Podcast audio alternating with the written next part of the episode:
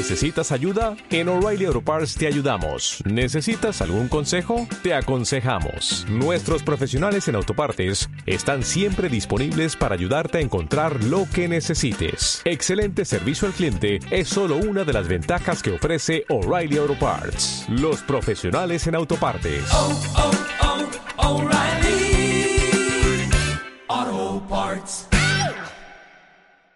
Esto es Adiós González.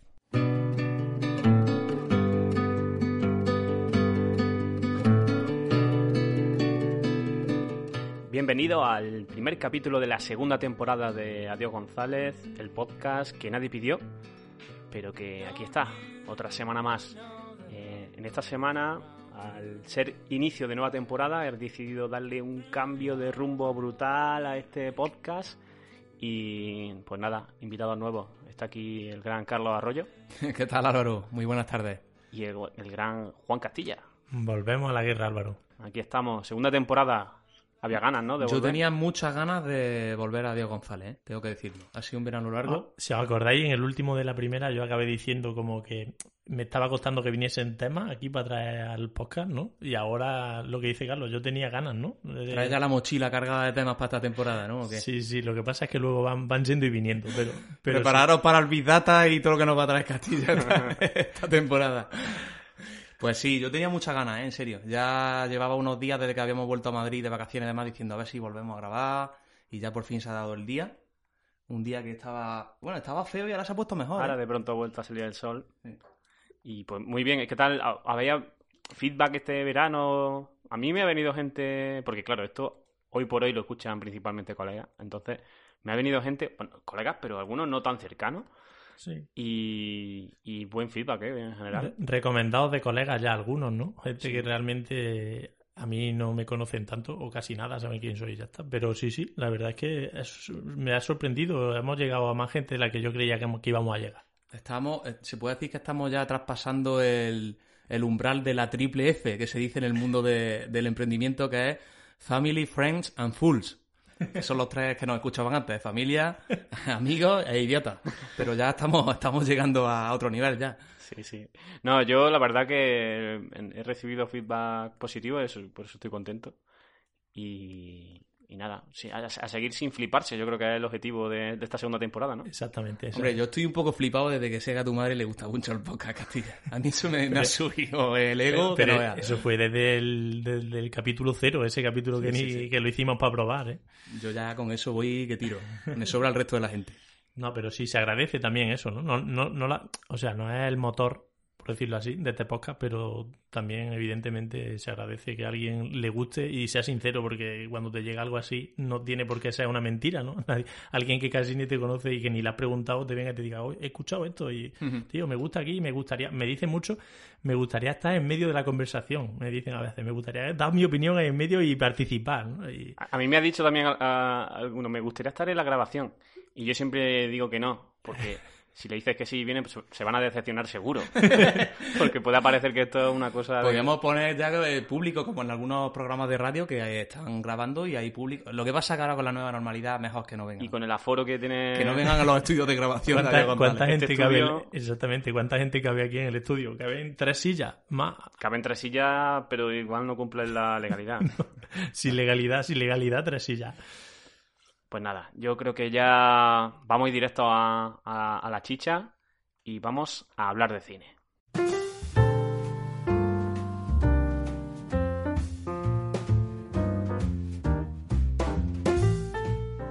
Hemos arrancado muy fuerte, ¿eh? es decir, o sea, creo que la, la votación ha sido de largo la, la, la más igualada. Ha estado, ha habido, creo que ha sido la, la que más participación ha tenido y la que más reñido ha estado entre las tres películas, que normalmente siempre hay alguna que, que se descuelga un poquito. Que suele ser la mía. Y que va, en esta ocasión la, la votación ha estado tan reñida que no hemos tenido que inventar una norma porque ha habido un empate. Y es que cuando se produzca un empate va a desempatar el, el- el que ha propuesto la película que no está en el empate. ¿Vale? En este caso eh, ha desempatado Castilla y ha elegido Birdman. Birdman de mm, Alejandro González Iñárritu. una película, pues, bueno, que es muy conocida, ¿no? Esta película no, Sí. no hay que descubrírsela a nadie, yo creo, ¿no? No, yo creo que de hecho se llevó varios premios Oscar, ¿no? En su día, creo que es de 2015, ¿eh? Creo que es de Fíjate que la, Sí, la traigo súper bien preparada. No sé si es 2013. 2013, 2013 creo que es, sí, sí, sí. Yo lo, lo miré el otro día porque yo no la había visto. Yo seguro Vale. vosotros la habéis visto, si no dos veces, alguno. No, no, yo creo que la vi en el cine cuando se estrenó y no la he vuelto a ver. Y ahora que había, viendo que iba a salir para el podcast, podía haberla revisto, pero he dicho, como no es la mía, que le den prosa. no, no. No, en verdad la tenía relativamente fresca y no necesitaba verla. Sí, él, él- se llevó el Oscar a Mejor Película y Mejor Dirección. Se llevó cuatro, ¿eh? Guión original, Mm. ¿eh? Sí, sí, se llevó nueve no- nominaciones y, y cuatro entre ellas Mejor Película. O sea que, que sí, que es una película muy ampliamente conocida, ¿no? Yo creo por la gente. Pues bueno, este, esta película, Birdman, del director mexicano, eh, tú Castilla, que, que no la habías visto, ¿qué, qué te, ha, qué te ha parecido? A mí me, me gustó. Me gustó porque ya sabéis que a mí principalmente me gusta de las películas o me llama la atención que, que, me parezcan algo un poco diferente, ¿no? Y en esta encontré encontré varias o muchas cosas que la hacían un poco especial, diferente y no, no comparable a otras cosas que yo había visto. Igual hay algo parecido, pero yo no lo había visto. ¿Tú captaste el, el Birdman, de, de dónde viene la, la iconografía de la, de la imagen de ese antiguo superhéroe? Yo no lo he mirado y me sonaba un montón, pero no sé de qué. O sea, pensaba que había, había un superhéroe así, ¿no? Que volaba, no sé qué. ¿No te pero- suena un, un superhéroe que es un pájaro? Lo que pasa que es un poco más oscuro. Ah, Batman, claro, Claro, sería, ¿no? Es Batman y el, au- y el protagonista es Michael Keaton, Claro. que fue el que hizo. Eso, de- mira, de pues eso, eso yo ni lo sabía. De hecho, yo, em- eh, bueno, sin hacer esto al principio de la peli, cuando empieza, y yo creía que de verdad el, el tío iba a ser como que, ¿no? Que tenía esos poderes. Porque la peli lo empieza contando así, y luego te vas dando cuenta, justo desde el inicio ya, que en realidad es un duelo contra sí mismo, ¿no? En ciertas cosas del, del, prota- del protagonista. Esta, esta es una película que le, que le pasa a algunas que, que el, protagonista está representado casi. haciendo casi de sí mismo. Está hablando un poco de lo que le pasó a Michael Keaton en Hollywood, totalmente. Estuvo hasta que llegó Berman, Michael Keaton, por poner un poco en contexto, llevaba años dando tumo en Hollywood haciendo verdaderas mierdas, ¿eh? Sí. Auténticas, o sea, cine de, bueno, por decirte un ejemplo, poco antes de Berman, un par de años antes, había hecho Need for, Need for Speed. Sí, la película del, basada en el videojuego. O sea, estaba, estaba en esos lares cuando lo rescató Iñárritu y le dijo, vamos a contar tu historia de esta manera. Y en verdad que es una historia un poco que lo rescató un poco, ¿eh? Y todo el mundo le aclamó, la crítica y todo. Ganó, ganó algunos premios, no sé, el Oscar creo que no se lo llevó, pero en otros festivales Michael Keaton ganó premio al mejor actor por esta película porque la verdad que el tío lo hace genial. Sí, a mí me recuerda a películas como eh, El Rey de la Comedia, en el que sale Larry Louis, que, que también hace un papel sospechosamente parecido a sí mismo. De hecho, un papel que no lo deja en demasiado buen lugar y que sorprende un poco que, que aceptase ese papel. O posteriormente, ahora, hace poco, de Way Back, que es la pelista de Ben Affleck, Sí. que también está sorprendentemente caracterizado el propio actor ¿no? en, la, en la película.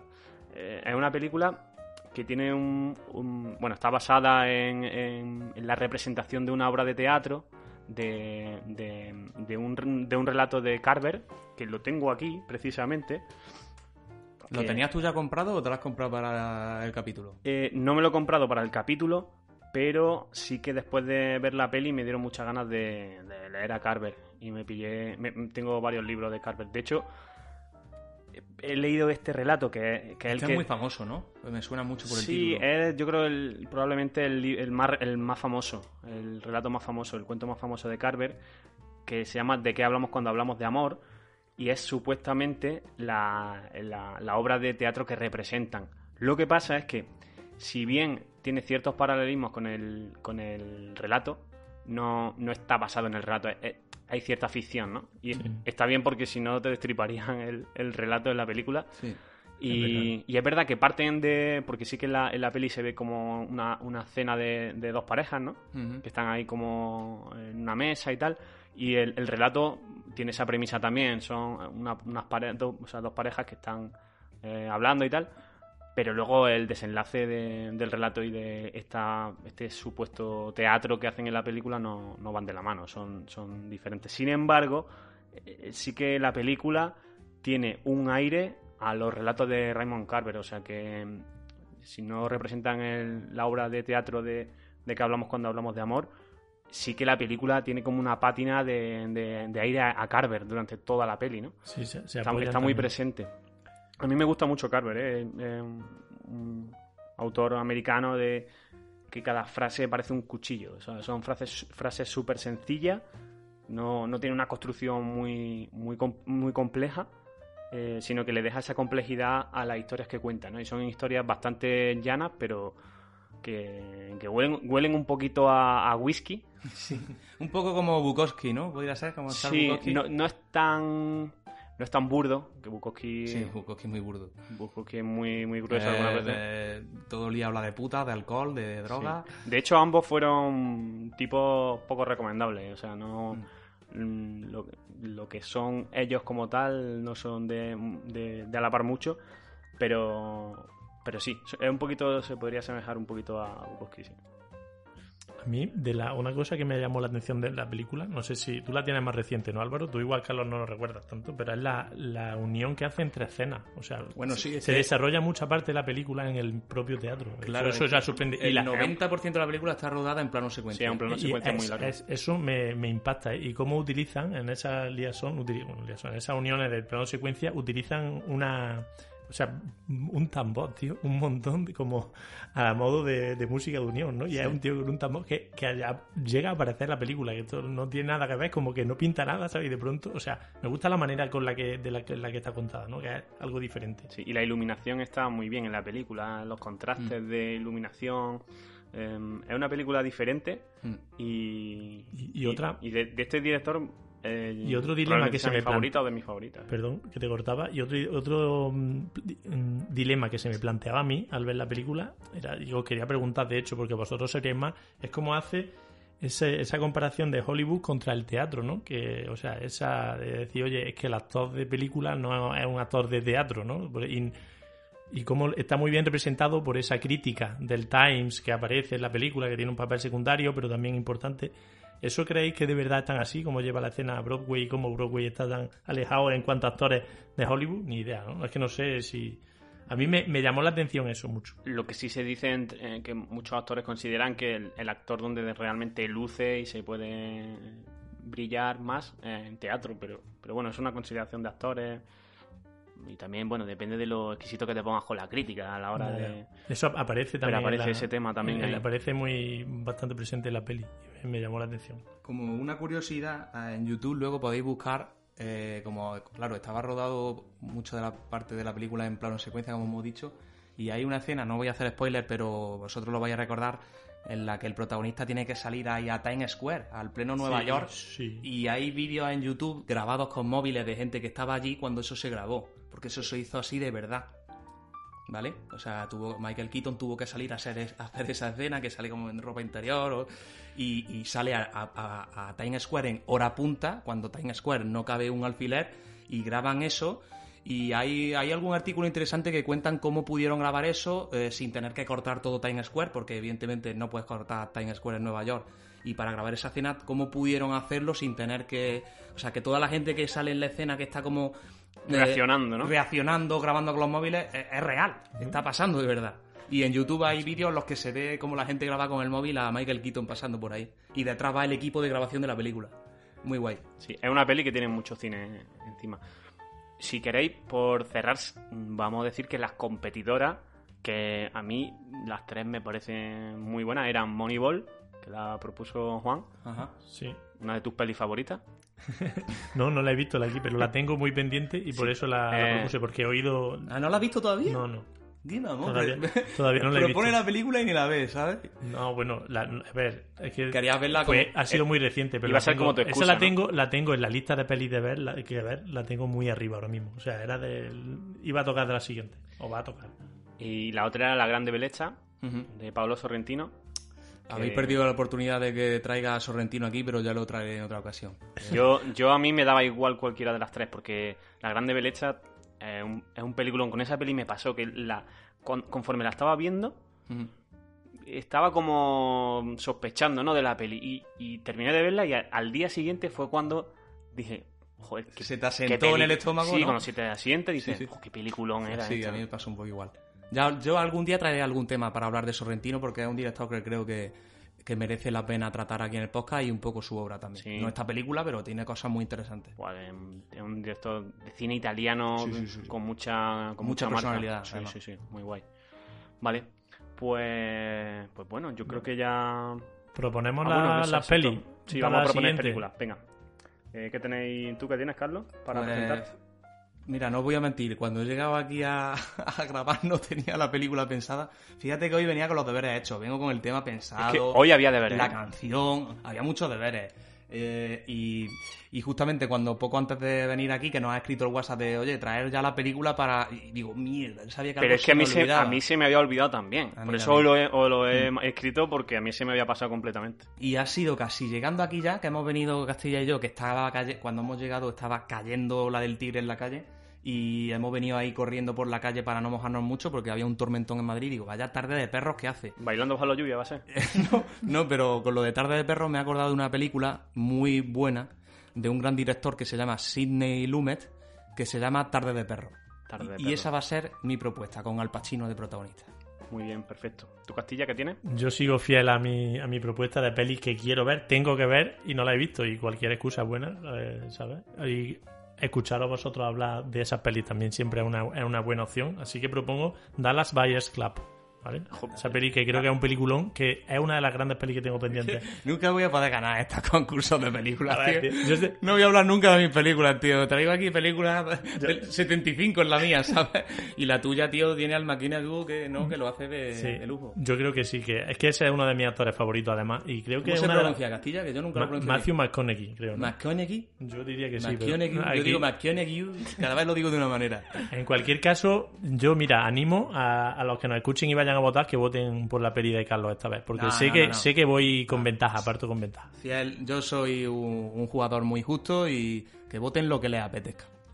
Vale, pues yo pongo sobre el tapete de Florida Project, de, de Sim Baker, Muy bien. que eh, me gustó muchísimo. Sí, la vi yo- hace poco, ¿eh? Yo no la vi hace, hace mucho, hace... No, no es muy vieja, de todas formas, No. tiene dos o tres años, ¿no? Sí, la- Yo, yo recuerdo que la vi en Barcelona en el cine, así que no debe tener muchos años. No, no, tendrá tres añitos, Tres años, a lo 2017 puede Sí, ser. puede ser. Yo estaba en así. Barcelona, así que no debe hacer mucho. Pero bueno, buena, buena propuesta. 2017, sí. Pues nada, tendría que rever Dallas Bayer Club este, para el próximo capítulo. Tiene, puede ser, puede ser, ¿eh? Los que escuchen esto seguramente no la voten después de- del cachondeíto y me parecería bien, ¿eh? Hay que darle... Nah, hombre, no, Nah, lo, que, lo que salga, salga y ya está. Feel free. A ver si te crees tú que la gente que vota escucha el podcast. Exactamente. Muchos no. Nos creemos que sí, pero eso no tiene por qué darse. No, no, ven, ven la votación ahí en Instagram y, Y dan, y dan, dan a, dan el clic, a la el que, es fácil. a la que le ha gustado. Clickbait. Vale, pues con los temas ya, ¿no? Sí, eh, voy a empezar yo hoy.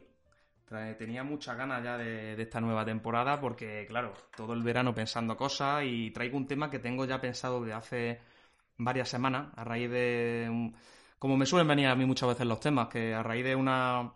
de estar leyendo un día el periódico, leo algo que me llama la atención y empiezo a tirar del hilo y, llego al tema, ¿no? Que luego, luego presento aquí. Entonces, el tema que traigo hoy, fijaos, es, un tema muy completo. El, el- el tema está relacionado con nuevas tecnologías, influencers, música, cine, ética, eh, legislación. Todo eso tiene mi tema. ¿Y, qué- y quién viene a hablar de eso hoy? ¿A quién ha invitado que no lo... Traigo un experto en cada uno de estos campos. Es, es- es una posición casi, ¿no? Sí, Eh, sí, el, te- el tema es muy completo porque toca muchos. Tiene muchas aristas, por así decirlo, toca muchos palos y, y creo que nos va a dar muchos juegos, sobre todo para que vosotros también comentéis. Os voy a poner un poco en contexto, ¿vale? Lo primero es que quiero decir es que el mes, el mes de, el pasado mes de mayo, ¿vale? Una de las agencias de talentos más importantes de, Estados Unidos, que se llama Creative Artists Agency, la CAA, fichó a Lil Miquela, ¿vale?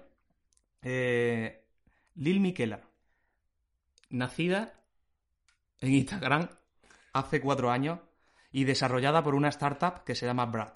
Tiene millones de seguidores en Instagram y ya está haciendo campañas mm, internacionales para marcas súper famosas, Chanel, Loewe y todo este tipo. pero nacida en Instagram, Y en la Hace realidad- cuatro años. en Es una modelo que tiene cuatro años y nacida en O sea, Instagram. nacida en Instagram y en la realidad, ¿no? En las dos, pues nació en Por un, momen- Os por un momento pensaba que era un robot o algo así. Sí, sí, sí, es que va por ahí la cosa. Por eso he querido ser un poco ambiguo para, para dejar un poco ahí con la duda. Os pongo un poco en, en- en contexto también de, sobre esta chica. Bueno, al final, no, no voy a poner más misterio, es un robot, ¿vale? Es lo que se conoce eh, en el mundo de, bueno, como en el mundo de, de Internet como el CGI, que son las siglas para decir, eh, mm, ¿dónde lo tengo esto? CGI era... mm, joder, ahora, ahora lo diré, que no lo tengo aquí apuntado. Como Thanos, ¿no? El- el- Al final el CGI es la sigla en inglés para referirte a imágenes creadas por ordenador. ¿Vale? Imágenes creadas por ordenador. O sea, es una, eh, está hecha, diseñada de forma artificial, es, es un diseño gráfico, ¿vale? Eh, Lil Miquela tiene 19 años. Tengo la, la sigla. ¿Era? Common Gateway Interface. No, esos ¿No? no, son.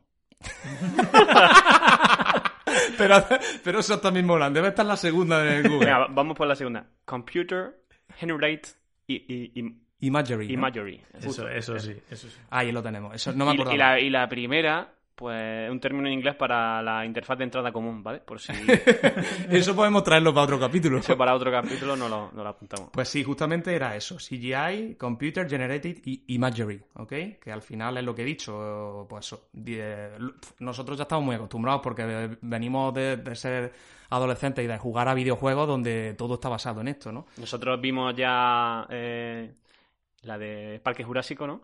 Parque Jurásico, Y ahí ya fue la primera vez que aparecieron de verdad Claro. dinosaurios en- Claro. En, la- una pantalla de televisión. justo. Y todo ha sido ya, pues, En el mundo del cine utiliza mucho, mucho el, el, el CG el CGI y luego lo comentaremos, porque pero yo hoy lo traigo visto desde otra perspectiva que me ha llamado mucho más la atención, porque imágenes creadas por ordenador ya sabíamos que existían, pero en la manera que se están empezando a utilizar en nuestros días yo me he quedado loco, ¿eh? Y esto es lo que quería traer. Hoy. ser que vayas por los deepfake estos y tal. Sí, es que ya las imágenes son muy reales y mira, o, Sigue, sigue y luego O- Os animo, de hecho, a que mientras, si queréis, os animo, si tenéis los móviles a mano y los que nos estéis escuchando igual, mientras estáis escuchando el podcast, vayáis a vuestra cuenta de Instagram y busquéis a Lil Miquela. Y yo os pongo un poco en contacto. Tiene 19 años. Eso es su perfil, ¿vale? Ya la, la imagen que han, que han querido crear de ella. Es música. Modelo e influencer. En su perfil de Instagram, como muchas otras influencers, muestra su día a día, queda para cenar con amigos, se toma un helado, va a hacerse tatuajes, graba una canción con una productora famosa en Nueva York y todo eso lo va contando en sus redes sociales. O sea, si tú te metes, es una influencer más. ¿Qué pasa? Que la tía en estas publicaciones va vestida con firmas como Prada, Valenciaga, Chanel, Burberry, las que he nombrado, ¿no? O sea, es, es una auténtica influencer que nunca te podrás cruzar en la calle, porque no existe. Sí, sí. Y, y ahí es donde ya me, me empecé a tirar del hilo digo, joder, como esto empiece a, a proliferar, o sea, eh, personas que ya no existen, que están creadas por ordenador y que pueden llegar a, a ser imagen de marca y demás, se abre una puerta nueva eh, enorme, ¿no? O sea, esto abre una puerta enorme. Para empezar, los propios influencers de carne y hueso ya tienen un poquito el negocio Tienen amenazado Tienen competencia. ahí. amenazado. Porque, pero bueno, al final estuve tirando un poco para ver cómo eran los, los aspectos más legales del tema y, y digamos que al igual que un influencer de carne y hueso, pues al final una, una influencer digital como sería Lil Miquela es propiedad de- del estudio o de la startup que la ha creado. Sí, Y sí, también las marcas tienen que pagar a, esa, a ese estudio lo mismo por su utilización, igual que si fuera una persona real. Sí, es igual que si fuera un dibujante, ¿no? Que sube solo Justo. dibujos Exacto, suyos. claro. Tiene propiedad Tiene intelectual el- sobre el- eso. exacto, tiene los derechos intelectuales sobre ello. Claro, en- lo- el problema de esto es que muchas veces en, en- en el diseño de, un- de una imagen de este tipo, como es tan, tan complejo, en una startup o en un, dis- en un estudio de diseño gráfico intervienen muchas personas. Entonces, ¿de quién es la propiedad? Del estudio, de los que han participado, del informático que ha estado programando en las facciones que va a tener en la cara. Entonces, ahí hay unas connotaciones que, de hecho, como siempre, y ya lo hemos nombrado a veces en este podcast, la legislación va siempre un poquito por detrás que no quedan todavía del todo claras. Hay mucha legalidad todavía de eh, cómo, cómo, cómo clasificar la, la propiedad de este tipo de influencers digitales, ¿no? Por llamarlo de alguna manera. Eh, también quería comentar con vosotros, antes de ya daros paso a que habléis, los aspectos éticos que puede tener esto. Porque la manipulación de imágenes siempre ha estado en el punto de mira, y más en nuestros días. y ha sido muy, ha sido muy criticada también por, por perpetuar ciertos estándares, eh, estándares en, el mundo de la moda, por ejemplo, ¿no? En las modelos siempre se ha criticado que iban súper delgadas, que, que, imponían un poco ese, ese canon de belleza, eh, sobre todo en las mujeres, ¿no? Y, y que ahora se utilicen eh, influencers o modelos digitales que las puedes poner como quieras. O sea, las puedes poner súper delgadas si quieres, las puedes poner que tengan tal volumen de, de brazo, de pecho, de culo, de... O sea, eso abre puertas también a, una manipulación que puede generar que esto, esta imposición de estándares que existe en el mundo de la moda se, se perpetúe, ¿no? Y que se siga y que incluso se, se complique aún más. Porque, pero bueno, es otra cosa que quería comentar. Y mmm, por poner otro ejemplo, para que luego miréis también, además de Lil Miquela, ya existen modelos. Eh, hay otro perfil que se llama Shudu, que se autodenomina, o así lo ha denominado la prensa internacional, como la primera modelo, supermodelo digital. ¿Vale? Si os metéis en. ponéis Shudu, S-H-U-D-U, en Instagram. Yo sí que te lo enseño aquí, Casti, que lo tengo abierto. Venga. ¿Has visto? The World's First Digital Supermodel. Y tiene ya fotos eh, con modelos reales, salen algunas fotos ella y modelos reales, porque esa es real, con, con haciendo campañas de moda hacia, para marcas de diferente tipo, etcétera. O sea, yo cuando os juro que yo desconocía todo esto y cuando empecé a investigar y ver que son perfiles que tienen ya millones de seguidores, que están haciendo campañas millonarias, digo, hostia, aquí se ha abierto, se ha abierto una nueva puerta importante. Y es más, y ahora ya con esto termino la introducción al tema el, CGI está, de, está llegando ya a, los niveles siguientes.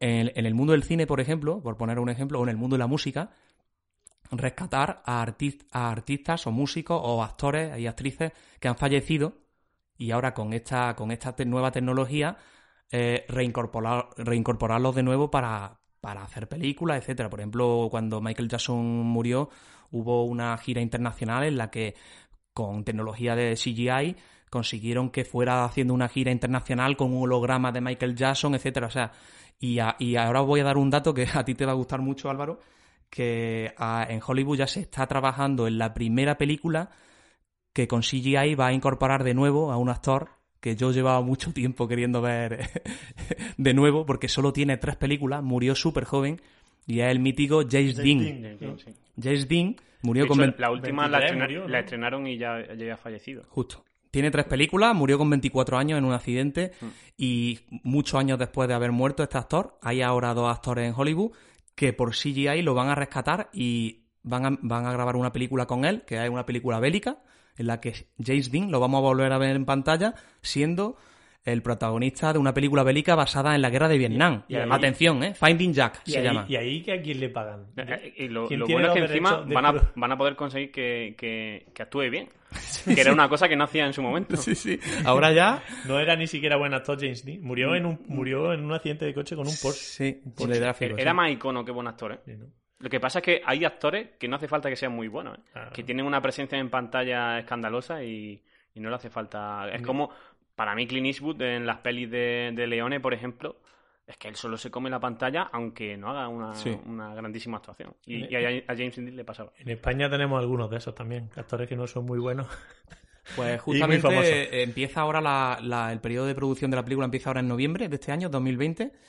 Eh, James Dean se reincorpora a, al elenco de actores y, ha habido ya muchas respuestas en el mundo de Hollywood de actores, de gente famosa, de gente de la industria, eh, posicionándose un poco sobre esto. Y bueno, ya no me explayo más, yo creo que ya he puesto sobre el tapete todo lo que traía hoy. Todo este tema del CGI aplicado al mundo de los influencers, aplicado al mundo de la música, del cine. Me gustaría que me dierais vuestra opinión, dónde creéis que esto puede ir, las puertas que se abren, las puertas que se cierran. Yo de, desde que ha empezado a contar el tema y tal, llevo con el run run de una idea y es, explícale esto a tu abuela, ¿eh? O sea, sí. si, explícale tú ya lo de los influencers, ahora tú explícale que, que, que, ya es que si consigues explicarle eso, que ya es un logro, explícale ahora que, es, que eso no es nadie. ¿sabes? Que no existe, que ese tío no existe. a tu bisabuelo que, que va, a poder haber, va a poder volver a ver a James Dean en el cine, que ha vuelto, ¿sabes? Bueno, pero eso puede, pues, han visto móviles, ven la magia ahí, pero dices, ¿de dónde sale un, un negocio así? Que no es nada, ¿sabes? Porque los abuelos son muchos de desconfiar de, de- de los nuevos trabajos, ¿no? Que ellos no conocen. Sí. No se acaban de fiar de que eso sea un trabajo de verdad, ¿no? Sí. Estos trabajos así, ¿no? Trabajar desde casa. Eh, ahora, el ¿no? youtuber, Tal. ¿eh? Los youtubers eso no lo, no lo entienden ellos todavía. Eso, eso le cuesta. Eh. Ahora explícale tú que una persona que tiene ese trabajo es de ser influencer, que eres niño influencer, explícale ahora que eso encima es que no tiene que ser ni una persona lo que lo haga, que es un, un ente ahí artificial, ¿no? Muy complicado. La- la Pero sí, tecno- es, es- es muy curioso, ¿eh? Yo creo que, a ver, intentando hacer una reflexión, la tecnología nos va, va avanzando mucho y cada vez encima los pasos son más rápidos, ¿no? Hemos estado muchísimos años viviendo, la mayoría de la, de la edad de los humanos, ¿no? Viviendo sin ordenador, sin pantalla y ahora de pronto no es que en el, en el rango de vida de una persona humana te salga las pantallas, es que el mismo que ve nacer las pantallas te ve los móviles táctiles y te llega a ver todo esto, ¿no? Va todo muy acelerado. Y la tecnología mayoritariamente ¿no? suele traer bienestar consigo y todo es para por el bien de la humanidad. Pero hay casos en el que en realidad la línea es delgada ¿no? y al final, igual que por ejemplo con el caso de los, de los premios Nobel, no sé si sabéis que Nobel inventó la pólvora y, y luego se arrepintió un poco porque se usó para fines bélicos y él no era lo que quería, ¿no? Y, Era y para petardo, eso- la quería para petardo. pues, no, no sé para qué la quería, yo creo que la quería para hacer de, para derrumbar. y Claro, tal, tiene de- utilidad. cosas, porque tiene utilidad, ¿no? Fuera del, del, de la- del mundo bélico.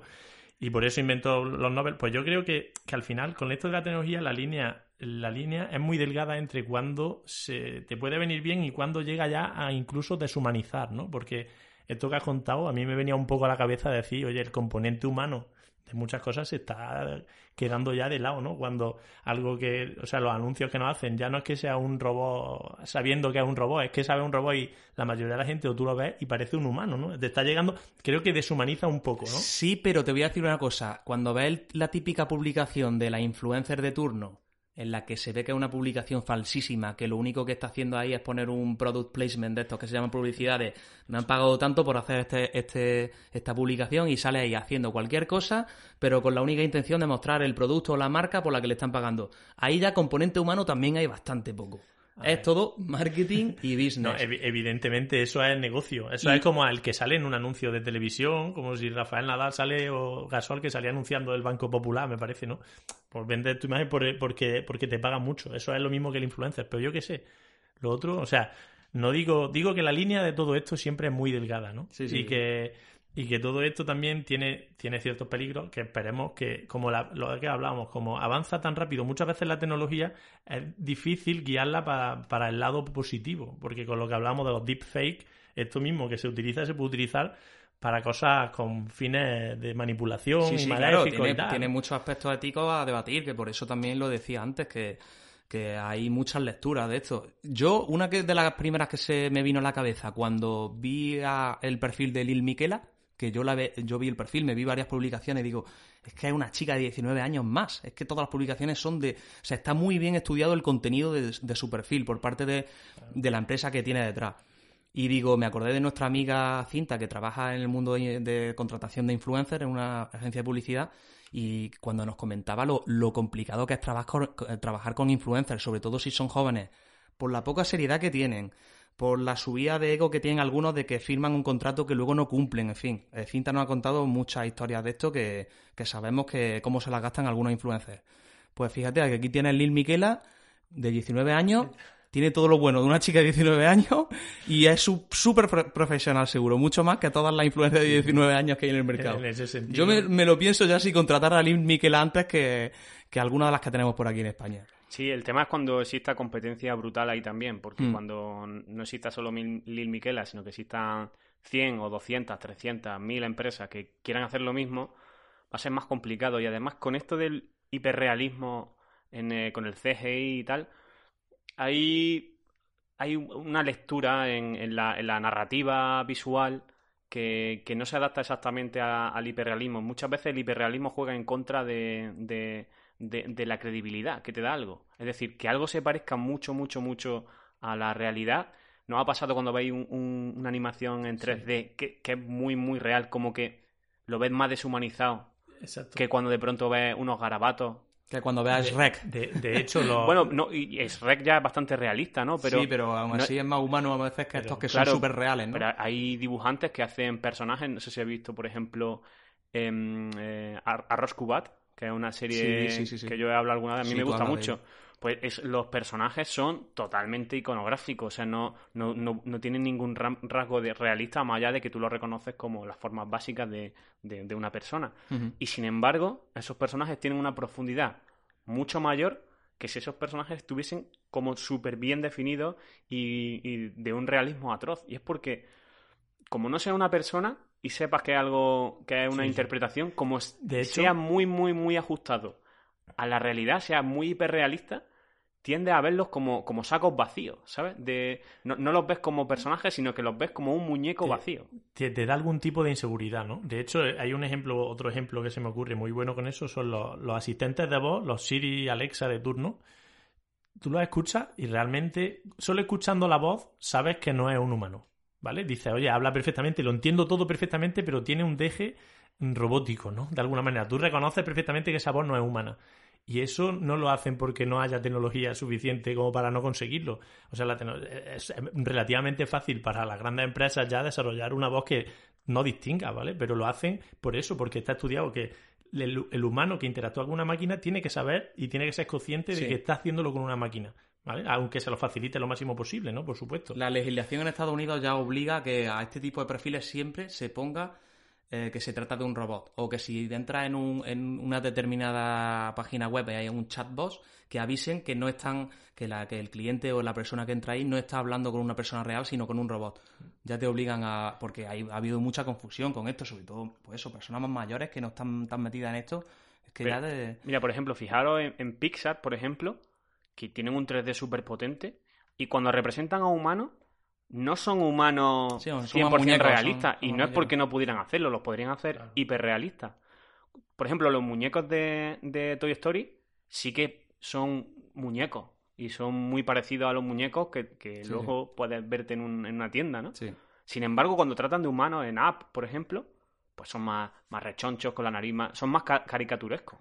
Y es porque con humanos empatizan mucho más. Cuando son es artificial, se empatiza mucho más cuando, cuando no es hiperrealista, cuando tiene rasgos que, sí. que tú reconoces y, la- y, la- y las características se exageran. Pues las narices más grandes o las orejas grandes o todas las muchas arrugas o todo eso se exagera. y, Sí, y se claro. exagera porque es es que desconfías. Tú ves un- una, una animación 3D hiperrealista y no te lo crees, ¿no? Lo, lo ves inerte al final el, el. No, no, personaje. o ¿no? sea, no de hecho, bueno, en estos deepfake, eh, no sé si habéis visto los vídeos que sale, por ejemplo, Obama, que se hizo bastante viral hablando, realmente sabes que no es Obama por lo que está diciendo, porque está diciendo cosas sin sentido y estás viendo que te lo han mandado, oye, esto es un fake, pero aunque lo sepas, como el saber que, que eso está hecho por ordenador y que es tan realista como tú dices, te, no sé, te- a mí, a mí me, me provoca cierta cierto Rechazo. rechazo, ¿sabes? Mm. ¿No? Y no es, y eso es por lo, por lo mismo que hablamos, ¿no? En todo esto. Sí.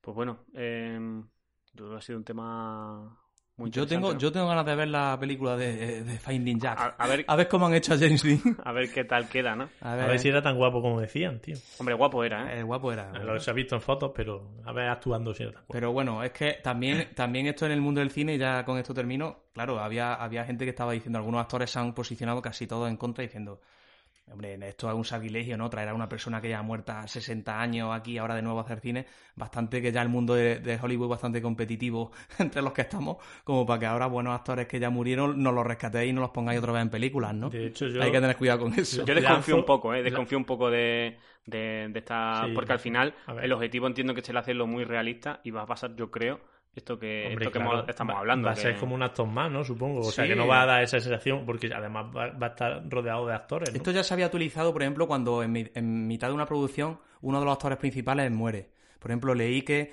que se hizo ya con la tecnología del CGI, se utilizó mucho cuando en la última película de Star Wars, eh, Carrie Fisher Eh, pero estaba rodada ya, ¿eh? estaba rodada, pero había escenas en las que no estaba rodada y con el, el CGI consiguieron completarlo. Claro, es- eso, bueno, incluso te da un poco de cuenta, ¿no? De, Mm. O en la peli en el irlandés, ¿no? También que lo utilizan Sí. para rejuvenecer a, Sí.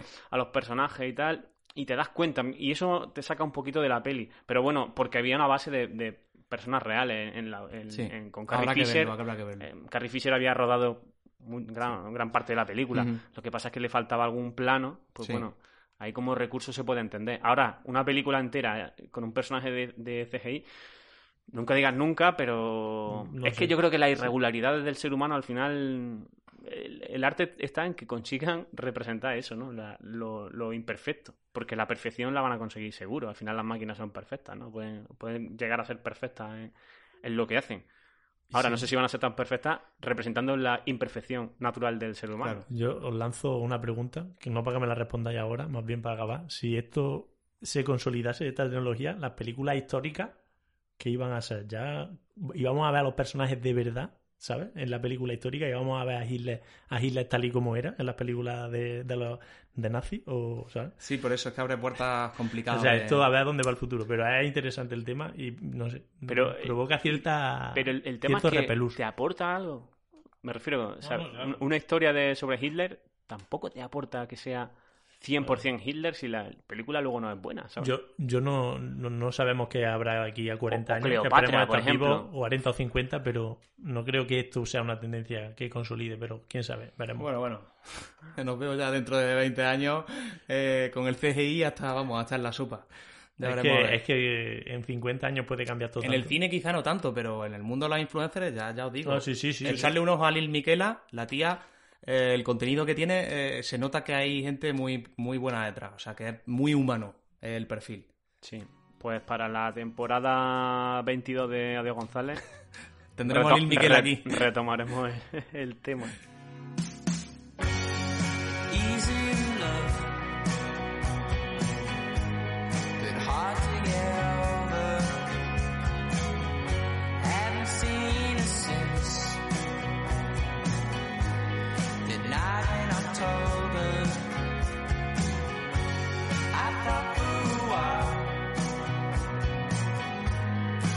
we stay together.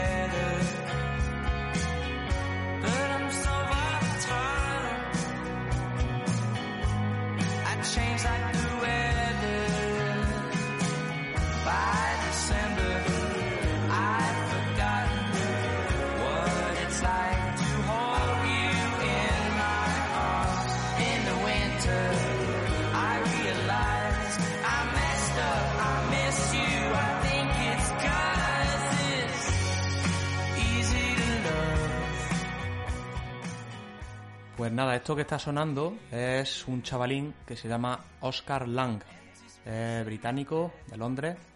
Eh, ya sabéis que a mí me gusta traer cositas frescas, grupos incipientes con popularidad incipiente. Y bueno, este chaval creo que tiene ahora mismo 20 años. Mm, Empezó, o sea, empezó a ser relativamente famoso hace poco. Eh, eh, tiene popularidad incipiente, como digo, pero sobre todo en, el público británico. Yo creo que aquí a, otros países no ha llegado tanto. Pero tiene un rollete que a mí me gusta bastante. Esta canción que, que estabais escuchando se llama Easy to Love. Es de un EP que ha sacado este 2020, que el EP se llama Overthink.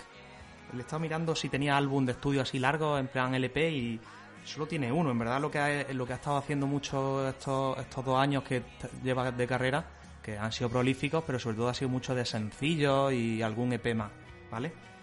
Eh, y nada, me- es una, Ha sacado ya el, el disco, ¿eh? ha sacado... El 11 de septiembre. Ah, justo acaba de salir. Sí, ese, ese es justamente el LP. El LP ya, sí. Sí. Esta canción que yo digo que he puesto hoy eh, es del EP anterior, que sacó también en 2020, pero por marzo por ahí. Pero sí ha sacado, ha sacado ahora el LP, yo sabía que estaba a punto de salir, fíjate, ni lo sabía. Y, y no sé, me mola mucho cómo suena esta canción, además me gusta el mensaje que lanza. Dice Easy to Love y la segunda frase es Get Harder to Get Over. Que es un poco, es fácil enamorarse, ¿no? Pero luego, si la cosa sale mal, superarlo, está- eso ya más jodido. Más difícil, ¿no? Eso ya más jodido. Hay que saber subir y bajar. Hay que subir, su- hay que saber subir y bajar. En fin, Oscar Lang, este yo creo que en los próximos años se hablará de él. Me lo pondré el disco. Y enlazando con eso de subir y bajar, es que entra, entra perfecto, porque, chicos, yo estaba el otro día en casa de. A ver, Carlos, dale, dale. Ahí. Queda muy, me muy, gusta mucho esto, lo queda muy sonoro, ¿eh? Yo lo escucho por los cascos y se escucha súper chulo. Me gusta mucho el momento birra en Adiós González. Estaba el otro día en casa de, de- Yo tenía ya pensado algunas cosillas que podía tratar, pero hace 8 o 9 días estaba en casa de, de Rubén y Marta y me estaban enseñando su casa, tal, y llegamos al, a su cuarto y vi una foto que me gustó un montón. Tenían fotos de, de montañas, ¿sabes? Y vi una foto que me llamó un montón la atención. Bueno, me llamó, yo conocía y me encanta. De hecho, una foto que algún día quiero hacer yo, parecida, y poner también en algún sitio de mi casa. Y, eh, y me vino la idea, bueno, me preguntó Rubén, le dije, me gusta mucho, y me dice, ¿sabes, sabes, ¿sabes lo que es? Digo, hombre, claro que sé lo que es. Es el Cervino, vosotros sabéis, ¿no? Una, una montaña icónica de los Alpes.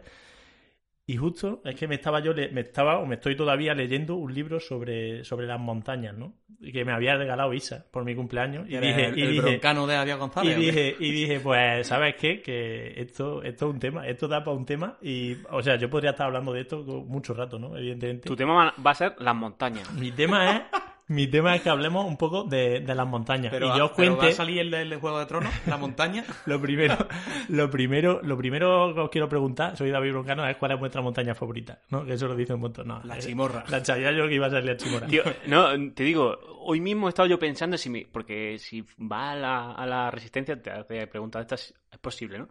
Y he estado pensando que yo le diría que, que no tengo una montaña favorita, porque allí no tenemos montañas más allá de la chimorra, Sí. Y, y hubiese pensado en mi accidente geográfico favorito. Y diría el lago Sevan. ¿El lago Sevan? ¿Dónde está eso? Eso está en Armenia y por ya sabéis que yo tengo una cierta afinidad con, con los segundos los segundos premios ¿no? de los planetas, los, los segundos puestos, la segunda canción más famosa de Sony Selena, este tipo de cosas. y el lago Sevana es el segundo lago que está a mayor altitud del mundo. Ah. Y yo elegiría como mi accidente ge- geográfico favorito el lago El lago- pues No, eso, pues- el, el broncano, fli- floncano fliparía con esa respuesta. Pues, ¿eh? Se quedaría flipado. Saca el tema de los lagos ahora en tu, cuando te toca a ti. tu Yo no, no- no quería hacer spoiler, pero por voy ahí... a contar un par de, por ahí de van los tiros. Es que a, a raíz de leer el libro, bueno, yo de esto lo he contado a vosotros, pero para los oyentes, mi fascinación un poco por la montaña, yo, que quede claro, nunca he llegado ni siquiera a hacer alpinismo, o sea, es algo que me gusta, más para visitarlo, o como espectador, como, como espectador de hazañas también, porque creo que sí, estoy más o menos puesto y sé parte de la historia, no sé, me fascina todo ese mundo, pero yo realmente soy lo veo desde lejos, desde, el perfil sin arriesgarme, ¿no? Sí que me gusta el campo y eso, ya lo sabéis, pero, pero tampoco nunca he hecho realmente lo- que se entiende por alpinismo, ¿no? Pero esto viene de chico, esto sí lo sabéis vosotros, es que yo, cuando todavía no había internet ni nada, a mí yo soy de ir al baño y pasarme bastante rato sentado en el baño, la verdad, tengo que reconocerlo aquí ante el público, y entonces no había móviles, yo qué sé, yo siempre acabé durante años cogiendo atlas, en mi casa había varios atlas, había un atlas político muy grande y uno físico, y a mí me llamaba mucho más el físico, el político también me lo repasé, y yo me cogía el político, el físico, perdón, y me repasaba accidentes geográficos, y a mí lo que más me llamaba la atención de siempre eran las montañas, ¿sabes? Juan Bosco está ahora mismo diciendo qué buena inversión aquel atlas que compramos, ¿eh? ¿Os acordáis de la- las enciclopedias que había en casa? Que en mi casa todavía está en una estantería la enciclopedia, tío. ¿Eso qué? Eso, esas enciclopedias, ¿qué pasa con ellas, sabes? Eso muy, Eso- co- muy coja tiene que estar en la mesa ya para que se Pues vuelvan a utilizar. yo me, yo me pasé muchas horas de, de mi vida eh, sentado en el baño, eh, haciendo mis cositas allí y con una en las delante y aprendiéndome. De hecho, una de las fricadas, bastante que se podría decir que me sé, lo- o me sabía, ahora ya me sé mucho, mu- mucho menos, los, o sea, la- las altitudes de muchas montañas así random, ¿no? En plan de la Concagua. ¿Cuántos metros tiene? Pues que te digo que tiene 6.962 y así, ¿no? El Kilimanjaro eh, etcétera, ¿no? O 5.812 creo que es, 5.812 o 18. ¿Y la, pero chi- la chimorra? ¿Cuánto la está? chimorra tiene, no, no llega a 1.000. No llega a mil, no la, chimorra diremos que es la montaña más alta del Valle de los Pedroches, ¿vale? Que es nuestra, y montaña zona. Y llega, tiene mucho. 900, creo que tiene 970 y tanto, 978 creo que tiene. Lo podremos, luego lo miramos y, y lo ponemos, o míralo, míralo en paralelo. Pero a mí, a partir de leer el libro, me, me llamó mucho la atención, o sea, os voy a contar un par de cosas que me han llamado la atención, y es que el tema este de la formación de las montañas, de cómo se forman las montañas, que hoy vemos tan grandes, hoy admiramos las montañas, pero esto no ha sido toda la vida así, hasta el siglo ¿Cuánto habías dicho? 982, he dicho. Está... Aquí pone 959. Ah, 59, pues fíjate. Ah, se, Yo- ha, se ha bajado un poco porque pesa, las Eh, montañas que- pesan y- y, pierden altura. Es que eso pasa, ¿eh? O sea, Sí, también pierden- pierden pi- altura Pierden o ganan, o, ganan ganan. altura. De Sí. hecho, los, Por movimiento de placa, entiendo, ¿no? Exacto. Eso es una de las cosas también que quería nombrar ra- rápido. Pero bueno, el caso es que la formación de la montaña, esto de la geología, realmente hasta el siglo XVII nadie se plantea el por qué el mundo está ahí, ¿sabes? ¿Por qué se- o sea, por qué el mundo no, cómo se ha formado el mundo más bien. Todo era, apareció y el mundo era tal y como lo vemos nosotros. A partir de ahí ya se empiezan a plantear, decir, oye, ¿cuándo empezó el mundo? ¿Cuál es el primer año? Y se inventan unos monjes también y que el, el primer año del mundo fue el 4004 antes de Cristo. Y a partir de ahí ya tiran para adelante, pero claro, todo basado en, en nada, el aire, ¿no? Qué, qué putada el que, el que fuera de antes, de esa época, ¿eh? Ahí se, ya Todo- se ha quedado fuera. O sea, el caso es que nadie se planteaba, no se planteaba, no había una comunidad científica que se plantease de dónde viene todo eso. Y hasta el siglo XIX no fue cuando realmente se entendió más el, el tema de la geología, ¿no? Y de decir, oye, es que realmente las montañas se han formado de una manera. Eh, porque una de las cosas determinantes fue que ya se habían visto muchos fósiles, por ejemplo, de. Eso es in- increíble. Yo es que eh, a mí me flipó esto porque no tenía ni idea. De mamuts en Europa. Y mamuts, claro, se comparaban con elefantes que ya se habían visto un poco. Y se decía, oye, esto. ¿Esto qué es? ¿sabes? Y cosas, restos de, de que unos sitios habían estado helados y ya no estaban helados por la época de las glaciaciones y tal. Y bueno, en primera mitad del siglo XIX, 1830, saca un, también un tal Charles Lyell, un ser de, Inglaterra, un libro que se llama Principios de Geología que manda- marca mucho el, camino de, todo esto. Y también en esa época saca Darwin, eh, en 1839, el libro de la teoría de las especies. Que por cierto, yo estuve en Ecuador y fue mucho por ese atlas que os comentaba, en el que había un tema dedicado a Darwin y cómo hizo el viaje en el Beagle, en el, en el barco que llegaba, cómo descubrió cómo estuvo por la Galápagos y tal. Y fue por eso por lo que decidí, por lo que decidí allí. Y lo de las placas tectónicas, a mí eso me dejó. O sea, hace 100 años no sabíamos que las montañas realmente se formaban, no sabíamos lo humano, por el movimiento de las placas tectónicas. Eso que nosotros hemos estudiado en el colegio tan claro, eso se, se lo planteó un alemán en el 1915 la primera vez. ¿eh? Y claro, al principio la comunidad científica no creía y luego se vio viendo que, que efectivamente es así. Que son 100 años, ¿eh? Es que no es nada, tío. O sea, a mí eso me llamó la atención muchísimo. Decía, es que hace 100 años no sabíamos cómo se formaban las Y- montañas. Y, y- y los antiguos, los, los que fueron anteriores a este alemán, que daban algunas explicaciones de estas que son luego que las, las ves con el tiempo, con el- la perspectiva y las ves Un rocambolescas. poquito peregrinas, ¿no? Sí. Sí, no vamos a- o sea, es que yo ni te la sé decir. En el, en el libro que me he leído nombran algunas de este, del, del principio de geología, pero son peregrinas. Lo del movimiento de las placas no, pero sí que se nombra ya que las montañas van menguando, ¿vale? Y que me, dice menguando porque las va erosionando el viento. De hecho, es que el Everest se calcula, esos son cálculos científicos, que hace 2000 años empezó a ser la montaña más alta del mundo porque estaba, está en crecimiento, aunque ya parece que... De hecho, no, no sé si os acordáis, cuando siempre estudiamos el Everest en ese atlas, eran 8.848 metros y ahora supuestamente mide 8.850, ¿sabes? Es que cambian centímetros Ha todos los años, o sea, no es, que, no es que en un millón de años suba un metro, no, es que... Ahora tiene más, tiene más mérito escalarlo ahora, es más alto. Sí, sí, también. claro. Ahora es más difícil. Y todo eso unido, o sea, lo une a decir, oye, ¿y cuándo de verdad el hombre empezó a tener esa, esa pasión por las montañas? Ya no solo primero, no solo para subirlas, sino para contemplarlas, ¿no? Porque realmente también en el siglo XVII las montañas hasta entonces eran algo que, que da- era pánico lo que se le tenía. No se le apreciaba ni siquiera una... Estético, ¿no? un- ni siquiera estético. Un valor estético, ¿sabes? ¿no? No tenían ni siquiera valor estético. Y eso empieza a finales del siglo XVIII, ese valor estético, y todo está muy vinculado, todo este inicio de, del culto a las montañas, alpinístico y también como belleza, el, centro es los Alpes, los Alpes en Europa. Y es que a finales, otra cosa que, he descubierto investigando sobre esto, es que a finales del, del siglo XVIII, o la revolución industrial, es cuando se empiezan a desarrollar un poco en el mundo los primeros turistas. Evidentemente, esos turistas peregrinos, que no eran como nosotros, pero gente que viaja realmente, muy adinerada, burgueses adinerados, que viajan por el placer de conocer otras ciudades o también otros parajes, ¿no? Eso tiene un, término en alemán, ¿no? El- Wanderlust, ¿no? Ah. Wanderlust, eso alemán, sí. Eso no es como el placer por viajar. El placer por viajar, sí, sí. Eso, eso es... Y eso... Y a partir de ahí, y gente que empieza a ir a los Alpes, es cuando empieza a ver ese, eso, ese conocimiento y el decir, oye, Se lleva... En Inglaterra era potencia en ese momento, hay gente que, que va, que vuelve a Inglaterra, lo cuenta, también en, los países de Europa, y empieza a crearse esa cultura de viajar y también las montañas es bonito.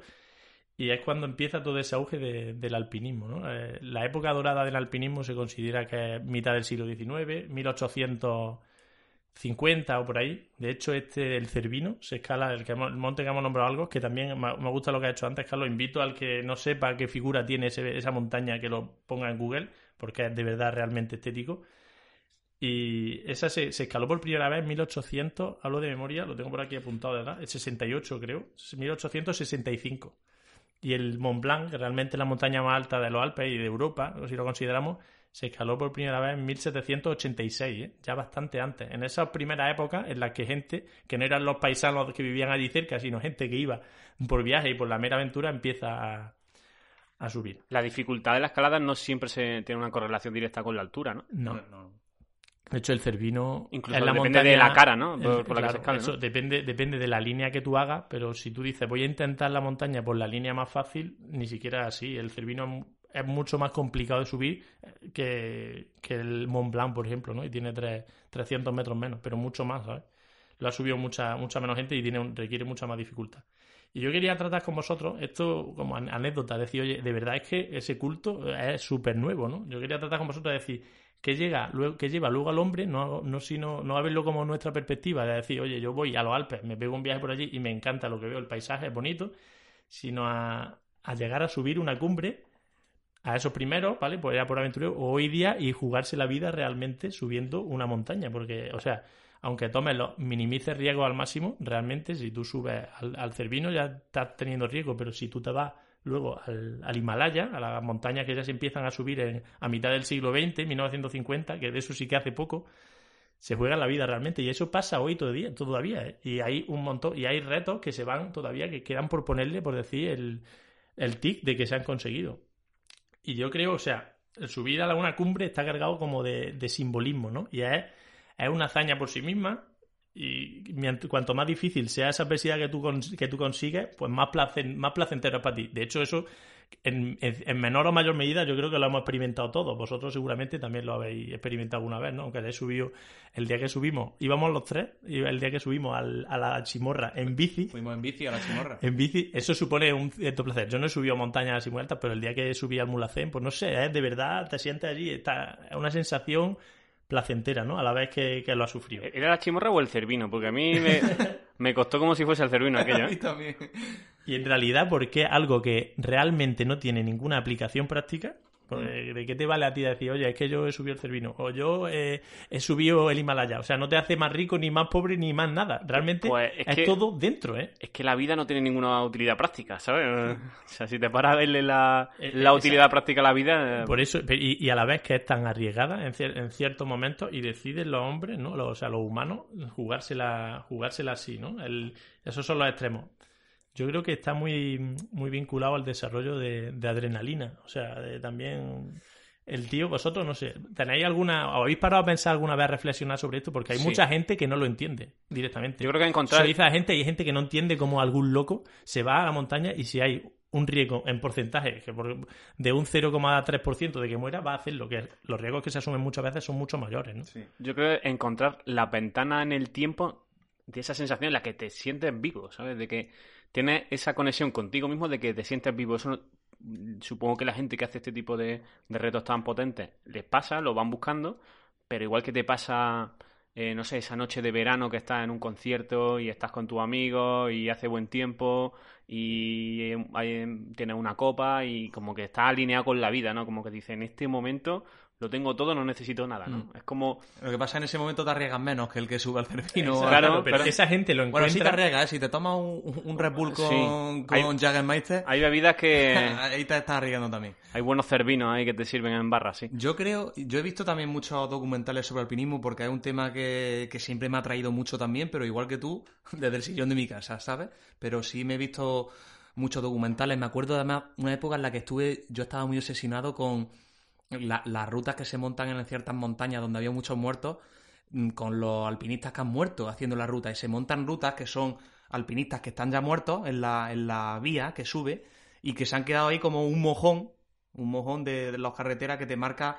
Eh, vale, voy ahora mismo por el Botas Verdes, ¿no? El Botas Verde es uno de los que está muerto en la ruta de, Everest. En la, en la tradicional del Everest. Yo me acuerdo que me leía los artículos esos de todos los que habían muerto, dónde estaba cada uno, a qué altura, la historia que había detrás de cada uno. El, mota, el bota verde era un indio que se quedó allí cansado y tenía una bota verde y ahora está allí congelado ya de por vida y haciendo de referencia en la subida para el resto de alpinistas que seguirán subiendo en años venideros. Y es un tema que siempre yo me he preguntado lo mismo que tú, ¿qué, qué, hay ahí? Yo creo que es muy difícil de explicar si no estás dentro del mundo del alpinismo. Igual que, que los que hacen salto base. eh, que también hay un documental muy bueno sobre el, el salto base. El informe Robinson sobre el salto base es lo mismo. Ve a tíos que se están jugando la vida eh, en cada salto y de hecho en ese documental también entrevistan a gente que ha perdido un montón de amigos haciendo esa disciplina, entrevistan a las familias y las familias tampoco son muchas veces capaces de explicar eso, porque es algo que solo viven y sienten los que están haciendo esa disciplina y es un poco con lo que venía diciendo Álvaro, debe ser algo que sienten en ese momento, en ese momento, esa adrenalina que tú comentabas, que hacen que el cómputo global de hacer eso le valga la pena eh, aun poniendo a riesgo su vida. Y es, es difícil desde fuera decir, pero qué ven, qué ven subiendo a un Everest con el frío, con arriesgándote. Pues debe haber algo ahí. Yo- yo- yo, debe haber sea, algo, lo hay. Yo no soy de los que llama locos, no sé, cada uno evidentemente decide, pero es que eso es un argumento que se escucha mucho, pero o sea, el típico, el típico ladrido de "Eh, ¿qué hace? Pero la verdad es que es fascinante eso, ¿eh? En- Eso que tú narrabas pasa mucho en el, en el Himalaya, que hay rutas y hay gente que se queda congelada ahí, claro, se queda congelada durante años, porque no son sitios en los que no baja la temperatura de cero nunca, ¿no? La prueba de que es una pasión es, es que con todo lo jodido que es, lo hacen. Claro, claro. Porque es- el que se No. queda jugando en su casa sin arriesgarse, que es algo sencillo, o viendo la tele, pues ahí puedes Y- poner más entredicho que sea una pasión. Pero Sí, cuando en- te estás jugando la vida, pues. sí. Encuentra el disfrute además en el sufrimiento, ¿no? Que eso creo que yo, o sea, de, de una manera totalmente alejada a lo que hace un himalayista, también lo hemos vivido alguna vez, ¿no? El día que estás subiendo y estás ya sufriendo, y pero también te está algo, algo gustando. Pero No, el sufrimiento, la adrenalina. De hecho, iba a nombrar ahora a David, digo, David, cuando esté escuchando este tema, hablar, di- ¿qué estará pensando? Estaremos David se, diciendo... se querría meter ahora mismo en la conversación. Estaremos, seguro. es seguro que sí. Un David, tenemos que traerlo aquí un día, ¿eh? Que, que hable. David, de hecho, el Cervino no lo ha subido, creo. Bueno, vamos a poner en contexto. Es un amigo que hace ultra trail de montaña. Es decir, carrera loquísima de 100 kilómetros. La última, bueno, fue de ¿cuánto? De 170. 100 millas, 170 kilómetros. 170 kilómetros. 167, creo, algo así. En- en- pero del tirón, ¿eh? O sea, corriendo sin parar y tal. O sea, Noche y día, noche y día. No, en- no en una semana, no, en, en- en un día. Bueno, no, en un día imposible, claro. Corriendo tanto Bueno, que, que día- la asistencia en no llega a En tiempo. un día, tío, en, en 26 horas creo que acabó la última, ¿no? 170 y 10.000 metros, o sea, no, es por montaña, ¿vale? Es de subida, entre subida y bajada, 10.000 metros, solo de positivo. Y luego otros 10.000 metros de, de bajada. Es, algo realmente, ¿dónde está ahí el placer, no? Y eso es el, el lograr lo que te plantea. Lo que pasa es que, evidentemente, esa práctica es menos arriesgada que subir. Pero David, por ejemplo, ha subido el Mont Blanc. David sí ha estado en la Mm. cima del Mont Blanc. Y el Cervino creo que fue, pero lo- lo- el día que lo traigamos que lo cuente él y haga... Sí, este, haga este tema lo cerraremos cuando venga David y cuente su nos experiencia. cuente su Porque- experiencia y, y dónde está la, la pasión en sufrir, ¿no? Sí. solo él lo podrá explicar Una- porque él sufre. Una cosa más quería decir, bueno, del, del himalayismo es que aquí nos podríamos poner a hablar, evidentemente no somos expertos, ya digo que yo todo lo que digo, lo digo, estaría guay verlo desde alguien con la perspectiva, desde, el- desde el otro punto, pero vosotros habéis visto, visteis en su momento que los capítulos de Al filo del imposible, yo me acuerdo que a mí me, me flipaban, ¿eh? Cuando los ponían en las dos, al filo con... Juan Sebastián, creo que se llamaba, que un alpinista que era el que los dirigía. Había otro tipo de aventuras también, de descenso de río y tal, pero fueron conquistando los españoles con grabados por al filo todos los 8000, porque hubo una carrera, una carrera. Se puso eso como casi, entre comillas, de moda, ¿no? En, el- en la finales de los 90, principios de los 2000 y tal. un real como el abismo guerra tan cruel como la de uno contra uno mismo.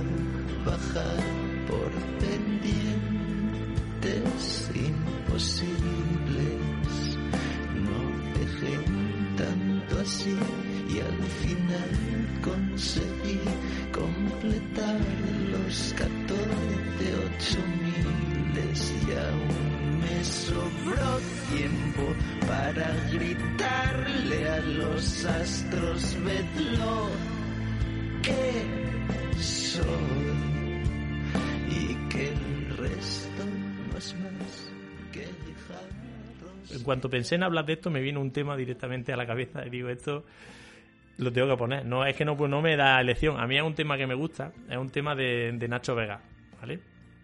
Un tema de Nacho Vega que, aún sin ser de sus más conocidos, yo la primera vez que lo escuché ya me, llamó mucho la atención del disco Desaparezca aquí, que yo creo que es su disco más icónico, es el tercero que grabó, mm, para mucha gente el, el mejor disco, el, que lo, lo lanzó ya como un cantautor del estilo que es, ¿no? Que es un sabemos como Nacho Vega, es un tipo relativamente triste.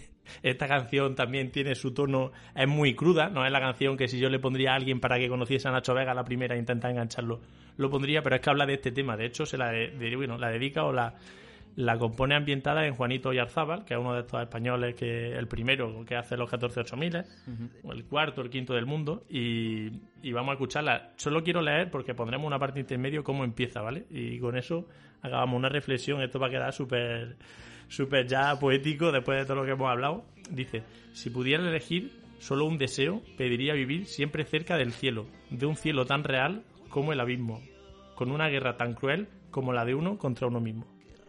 El gran Nacho Vega, este disco, creo que lo he dicho alguna vez, pertenece a los discos que yo considero del año mágico, porque en el año do- este disco es del año 2006 y fue cuando empezamos la carrera, ese año. Joder, Y- más mágico que eso. Y, y yo, yo lo asocio mucho a- además a esos años, porque lo escuché en aquella época y bueno, un discazo. Yo el que más he escuchado de, de Nacho Vega, precisamente. Eh, vamos a terminar ya este primer capítulo de la segunda temporada con un tema que, que voy a reducir un poquito la... Bueno, voy a decir la verdad, te- tenía dos temas, ¿vale? Planteados para hoy. Uno que era un melón, era un meloncito. Que no has querido abrir, no vas a querer abrir. Era un meloncito de verano que todavía tenía ahí en el frigorífico que me lo voy a guardar. Me lo voy a guardar y ya, ya abriremos el melón viendo, ese. que, viendo que los dos tomes primeros han sido intensitos en, en contenido, ¿no? Cuando, dicho- Ga- cuando Carlos venga con esos temas que ya suele hacer de, oye, hace 10 minutos se me ha ocurrido Mirando una una, pregunta interesante mirando una... Entonces tú te traes, te pones el, el melón. Voy a dejar el meloncito ahí en la piscina reposando para que cuando la, la próxima semana, cuando se pueda, lo tenemos fresquito otra vez aquí encima de la mesa. Perfecto. Y mi tema va a ser el siguiente. Este, este verano eh, estaba en casa, allí en Pozo Blanco, y estaba en una sobremesa con, con mi hermana Paula y tal, y estaba mi padre también por allí. Mi hermana, tengo una hermana pequeña, tiene 10 años, y de pronto mi hermana le dice, papá, ¿te puedo hacer una pregunta? Y mi padre le dijo, sí. Y Paula le, di- le preguntó a mi padre, ¿por qué los, los adolescentes son divertidos y cuando crecen dejan de serlo? Coño. Tío, tu hermana es una adelantada a su época, tío. Ojo, porque tiene un matiz que me parece muy interesante. No dice por qué los adolescentes son divertidos y los mayores no, sino que los adolescentes son divertidos y cuando crecen. O sea que ella da por hecho que las personas mayores en un momento dado fueron adolescentes y, fueron divertidas y Sí, pierden sí. esa cualidad de ser divertidos. Que, no- que normalmente cuando tú eres pequeño piensas que son dos mundos, ¿no? Sí. Y piensas incluso que es imposible que, que tú, con lo divertido que eres siendo joven, vayas a hacer ese paso de, de- de- de convertirte en adulto y perder esa capacidad de ser tan divertido, ¿no? O de gustarle a, a- a la gente joven, ¿no? Y, y- y me, me gustó mucho, o sea, me dejó, me apunté la frase porque me gustó mucho y, y no sé, ¿qué, qué, qué, qué- sugiere a vosotros? esta- Yo, yo lo primero, ¿qué, qué respondisteis, tío? ¿Se puede saber o ya no te acuerdas?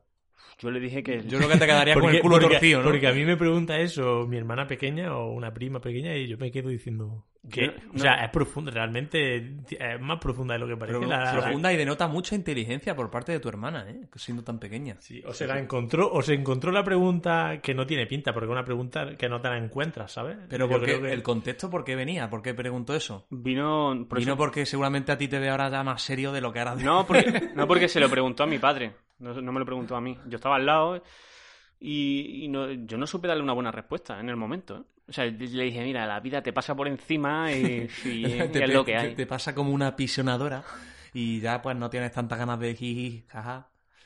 Pues es muy buena pregunta y da, y da pie a, a reflexiones bastante profundas. Que, que en verdad es un pequeño melón esto que traes también, ¿eh? No te creas, esto es un meloncito. ¿eh? Porque ahora si nos ponemos a divagar ya que tenemos la lengua suelta, Yo creo. Bueno, yo tengo que decir ahora que los adolescentes no me parecen divertidos, pero será porque soy de esos adultos Claro, que, tu, ya- que tu hermana considera serios. Yo soy ahora ya de esos adultos a los que tu hermana consideraría serios y por tanto ya no me parecen que los adolescentes sean divertidos, sino más bien son una especie eh, que ya me da cierto repelús incluso. Hablo ya como un pureta, ¿eh? porque he sido adolescente hace nada. Ya. Pero Huele a ropero viejo un poquito. vuelo, vuelo a- Que- al, que- al confort. Que es nada, hace 15 años ya. o- Eh, sí, pero los cerca. adolescentes para mí es una época en la que más que divertidos somos bastante tontos y estúpidos y De entonces hecho, le llaman la burra tonta, ¿no? La adolescencia. La burra tonta, la burra tonta. Montado, estás montado en la burra tonta. ¿Nunca han dicho eso? Esa expresión me gusta mucho. Me encantaba. Eso es muy del pueblo, creo yo, ¿no? Es- No sé, supongo que sí. No creo que eso. Yo no lo he escuchado mucho, pero allí en Pozo Blanco sí. Mm, Es difícil contestar a esa pregunta, ¿eh? Mira, yo creo, yo creo que intentando aquí profundizar un poco o más divagar. O sea, tu hermana iba, va a ser adolescente en breve, realmente. En, Le quedan, tiene 10, no sé si la adolescencia la contamos que empieza a los 13. Y la preadolescencia. Y la preadolescencia está sobre ya- todo en chicas, además. Eh, que está ya antes. tocándola. Realmente ella sabe, de algún modo seguro que en su cabeza sabía que ella va a ser eso, ¿sabes? Y realmente dice, son divertidos. Nosotros que ya lo hemos pasado los vemos como aburridos y ella lo ve desde la perspectiva de yo voy, a, yo voy hacia allí, ¿sabes? Nosotros lo vemos de lo dejamos atrás, ella lo ve como yo voy hacia allí y a ella le hacen, le hacen gracia, por eso preguntaría eso, y por eso seguramente eh, es en lo que se convierten también esos preadolescentes, ¿no? En- y te montas en esa burra tonta y haces esas cosas así un poco. No sé si te estoy explicando lo que, lo que Sí, quiero sí, decir. sí, sí, sí. Que va, que va, re- o sea, tiene mucha relación que ella lo ve así con que todavía no lo haya pasado. Porque ella va ahí y se va a creer seguramente en una, en una época de esa diversión, ¿no? Que hay- bueno, en esa época, etapa divertida. Yo creo que, que hay mucha influencia de, de- Porque ahora pues, se consumen muchos vídeos en YouTube y tal. Y claro, los chicos que aparecen, que seguramente ella vea más en YouTube, pues son adolescentes. Claro, claro. Eso seguro, y, sí. y son, claro, es lo que le divierte. Pues ella no tiene, no está siguiendo muchos canales de, de 40, ¿sabes? De gente de 40 años. Colgado del aro no lo ve, ¿no? Colgado del aro por lo que sea, pues no le entretiene. No le chavala. entretiene mucho. Entonces yo creo que, claro, ve, ve, ve eso- que esa gente de esa edad es Claro. con la que ella se divierte. Y luego también, yo creo que más allá de eso, sí que hay ciertas facetas de capacidad de diversión que pierdes con los años. Yo creo que sí es verdad, que, que, que tú con, cuando eres adolescente eres capaz de divertirte con cosas que luego la- las pierdes, ¿no? Luego te diviertes con otras, pero es una- un concepto de diversión diferente, ¿no? El- el- el- la diversión está un poco más extrovertida. De- de- claro, porque eres imbécil, entonces haces estupideces. ¿no? Eso con el tiempo Eres pues, un maldito idiota y te tienes que... hace muchas menos estupideces. Sí. Pero hay ciertas estupideces de las que, que haces en esa época que te acuerdas toda la vida y te alegras toda la vida de haber hecho también. ¿eh? Sí. Sí. Y esa capacidad la pierdes, eso ya no lo vuelve a hacer. Sí, quizá alguna capacidad de, de divertirte como lo hacías de joven, pues la pierdes. Es verdad que se abren otras, de otra manera. Pero yo, yo lo estaba tomando más, fíjate, la reflexión más que de, de cómo divertirnos de si nos autodefinimos como personas divertidas. Y ahora os lanzo esta pregunta a raíz de todo esto de tu hermana. ¿Tú te consideras ahora más divertido, una persona más divertida que el Álvaro de 15 años o menos? Claro, es muy relativo de a quién hay que divertir. Es que yo creo que siempre no- nos consideramos que estamos en el mejor momento. Y eso es bueno también. Es decir, yo, yo ahora pienso, digo, yo creo que soy un tío con un humor mucho más inteligente ahora, que me divierto mejor ahora que el Carlos de hace 15 años, por ejemplo. Pero seguramente cuando tenga 40 pensaré con 40 años, digo, "Ah, es que ahora es de verdad es como cuando yo soy divertido. Ahora es cuando tengo yo mi chispita de 40, ¿sabes? Y no ese papanata de 30 años que hablaba en Adiós González. Entonces, no sé, quizás es que eso, conforme va evolucionando en la vida, siempre crees que en el momento en el que eres más... O no, ¿eh? Que, ¿sabes? Yo os lanzo la pregunta. Lo mismo Castilla, tú dices... Tú ahora mismo Castilla, ahora ya- eres ya Papi Cati y hubo una época en la que te llamaban Elillo en, en, en Alemania. No, no, no. No va, no va por ahí. O sea, es, es cierto lo que dices. No sé, es, es una reflexión, una reflexión buena, ¿eh? Y yo creo que Yo, va- por ejemplo, sí que, sí que considero que he mejorado muchas cosas en, en la visión de muchas cosas. Soy más respetuoso con, con, con ciertos valores. Eso. Eh, Pero eso no siempre eso- es divertido. Eso- yo eso no lo pongo en duda. O sea, que me vea mejor persona que antes en el sentido de más formado y más, bueno, respetuoso, que entiendo mejor un poco el concepto de vida, de lo que... Eso ahora mismo te diría hoy, sinceramente, eso estoy seguro. O sea, yo lo diría claramente que hoy. Porque creo que eso además el paso del año sus- para casi todo el mundo solo ayuda, ¿no? Se van construyendo sobre, sobre sólido. Habrá, habrá casos que no, pero creo que sí. Que en general sí, pero lo de, lo de la diversión, tío, es una buena pregunta. ¿Tú te consideras más divertido ahora que cuando tenías 15 años? Yo antes, yo me río ahora mucho. Es que nosotros, de hecho, en nuestro grupo de amigos, seguimos teniendo tontadas mm, que son un poco adolescentes. Algunas, ¿eh? No vamos a ponernos aquí a nombrar, pero hay algunas tontadas adolescentes también. Se han quedado un poco, como es un grupo que se formó en la adolescencia y que ha seguido muy unido durante todo este tiempo, ahora está con 30, 32 años, sigue tan unido, siguen esas tontadas. Yo con el grupo de amigos, que también son muy amigos míos, que he hecho ya pasada la adolescencia, con 23 años, con la gente que hemos nombrado de Alemania y tal, eh, soy súper amigo, pero esas tontadas adolescentes de a veces de, de lanzarnos pullitas, eso no, no existe, ¿sabes? Hay un Realmente. grupo de amigos que, que cuando se juntan pues se convierten todos en más imbéciles. Sí, sí, sí. Es que eso, eso nos pasa a nosotros, ¿eh? Con la gente de Pozo Blanco, en el grupo este, cuando nos juntamos. ¿No? ¿No tenéis esa Sí, sensación sí, vosotros? sí. Me, me parece muy bueno eso que ha dicho de que al final, en el momento de tu vida en el que te adhieres a un, a nuevo grupo social o creas una nueva grupo de amistades, como que ya la tónica un poco habitual del humor y demás que hay en ese grupo, pues se queda anclada, aunque pasen los años, en, en ese momento en el que te conoces, ¿no? Y a lo mejor es verdad que nosotros tenemos mucho con el grupo de Pozo Blanco un humor mucho más adolescente o más aniñado incluso a veces que con el que podamos desarrollar luego con grupos de personas que hemos conocido ya de, de edad más adulta, ¿no? No sé, es verdad A mí eso, ¿eh? eso- Esa reflexión la hice yo un día, y, eh, un día a lo largo del tiempo y me di cuenta totalmente. Igual que de alguna forma no llega. Lo del humor va asociado al grado de confianza. O sea, yo tengo súper buenos amigos, pero es verdad que el grado de confianza yo creo, porque yo creo que va asociado a lo que vives, tío. La adolescencia es la etapa en la que de verdad, entre comillas, aprendes más y te desarrollas más. Y yo creo que, que lo que vives ahí, aunque luego vivas muchas cosas, son diferentes, ¿sabes? O sea, van a ser, pueden ser buenas, pueden ser chulas, pero es algo diferente. No, no influye tanto en tu formación como persona, yo creo. Y claro, esa etapa, si la vivido con amigos, con formación como persona, pues no sé, me estoy explicando, creo que, que se Sí, está sí, entendiendo sí. el concepto, ¿no? Yo, yo creo que además, aparte de lo que es el concepto de diversión, va un poco en la, en la chispita. O sea, esto de esa chispa que tienes cuando eres adolescente, cuando eres joven, Mm. de que, que se- yo creo que se va perdiendo, ¿no? Perder un poquito ese brillo, ¿no? Algunos lo pier- algunos lo mantienen toda la vida Sí, y, algunos, gente- y algunos bueno, lo pierden. Hay gente que, que el brillo no lo, no lo ha tenido en, en la vida o lo no pierde muy pronto. O sea, había gente ya con veintipocos años que parecían tu abuelo. Sí. O sea, que llevaban una, una actitud bastante, Sí, sí, bastante mala, ¿no? Y sin embargo hay gente que tiene un espíritu joven muchos años, ¿no? Pero sí que es verdad que como tendencia, pues eh, pasa mucho, ¿no? De gente que tú conocías que, que decía, pues este tío, esta tía era, era un súper divertido, Sí, salir con sí, ellos de fiesta ellos y no sé qué, y de ahora pronto... los ves y es- son un alma en pena. Sí, sí, lo, Eso lo ves ¿eh? como vacíos por dentro. o Yo creo que es lo que tú has comentado al principio de que la vida le ha pasado por encima. La vida le la vida a veces un- es una puñetera pisonadora. Sí, sí. Y pasa por encima con todo lo que trae con ella y te deja baldado.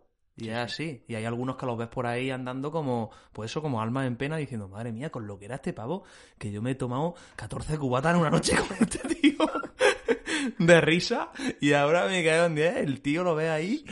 Sí, es curioso, Mi, ¿eh? mi padre, yo esto no sé si a vosotros lo he contado alguna vez, pero aquí no lo he contado. Con, con esto de la relación de los niños, la adolescencia, mi padre me contaba cuando yo era chico, pues sería como tu hermana, tío. Yo recuerdo eso perfectamente porque me lo repitió bastantes veces. Sería como tu hermana un poco más chico quizá, pero vamos, 8 o 9 años, todavía niño, ¿no? Ni preadolescente. Y me decía, tú ahora, Juan, te crees que lo sé todo, ¿no? Porque yo le lanzaba preguntas de este tipo, mi padre me contestaba cualquier cosa y yo, claro, lo daba como la verdad absoluta. Tú de, de pequeño te crees que tu padre o tu madre lo saben todo, ¿no? Porque cualquier cosa que preguntas te da una respuesta. Y él me decía, tú ahora te crees que yo lo sé todo, ¿verdad? Y decía yo, sí, sí, tú. Y decía, pues mira, va a pasar una época en la que, esta época que tu hermana entiende como la más graciosa, la adolescencia, en la que te vas a creer que no sé nada, me decía. Y luego, luego, aunque no te lo creas, luego llegará una época en la que te darás cuenta de que sé algunas cosas, pero que no lo sé todo desde luego, ¿sabes? Muy y me parece, me parece muy ilustrativo eso de también de, de lo que es la evolución, ¿eh? porque es verdad que atraviesa esa etapa y es plenamente esa etapa con la Hace poco le escuché a alguien decir que como que su- con su hijo ya tenía la relación esa de que volvían a tenerle en cuenta, ¿sabes? De que ya, como síntoma de que, de que ya han pasado esa etapa y de que ya le, le vuelven a, a- a tener en cuenta y, y- y lo escuchan y, y lo tienen en, valor, ¿no? Lo que dice su padre. Sí, pues ¿Quería añadir alguna cosita más? Hombre, yo que tu hermana te siga haciendo preguntas de este tipo. Mi hermana no escucha el podcast, ¿eh? O sea, ¿Lo escuchas o no? Sí, sí. Pues, eh, Paula, si nos estás escuchando desde aquí, preguntas de este tipo, porque esto nos da un contenido brutal, sobre todo a mí, que si- siempre traigo muy mal preparados los temas. Preguntas de este tipo, no, que nos me las mande Álvaro y, y sacamos temas muy interesantes. O sea, muy buena pregunta. Sí, sí, muy buena. Pues vamos a cerrar y yo también aquí, ligero, voy a poner un- una canción de, de Spooky Mansion, ¿os acordáis? Pero esto lo habías traído tú aquí ya, ¿no? Ya, los traje la temporada pasada, pero como Sí, es nueva... Vienen dos veces, tío. Claro, nueva temporada... Es verdad, en nueva temporada se Ah, permite se que el puede- mismo ah, grupo vale, suene de vale, nuevo, estas ¿eh? son reglas puede, que yo no se puede repetir. Han sacado un, un par de singles eh, hace poquito, el 19 de agosto, este verano. Y, y bueno, es que este grupo, como me, me gusta que esté asociado a este podcast, quiero que, que, que la gente lo asocie porque es un grupo que aquí en España no se conoce mucho y de hecho no tiene una relevancia muy grande. Y, Y lo va a traer temporada por temporada hasta que llenen, llenen el Wizzing, hasta que sean famosos para llenar un Wizzing. mientras sigan sacando buenas canciones, Para adelante. lo- los pondremos. La canción se llama The Cures, la, la maldición. Y esta va a ser el, el- la despedida, el cierre musical, este The Cures de Spooky Mansion.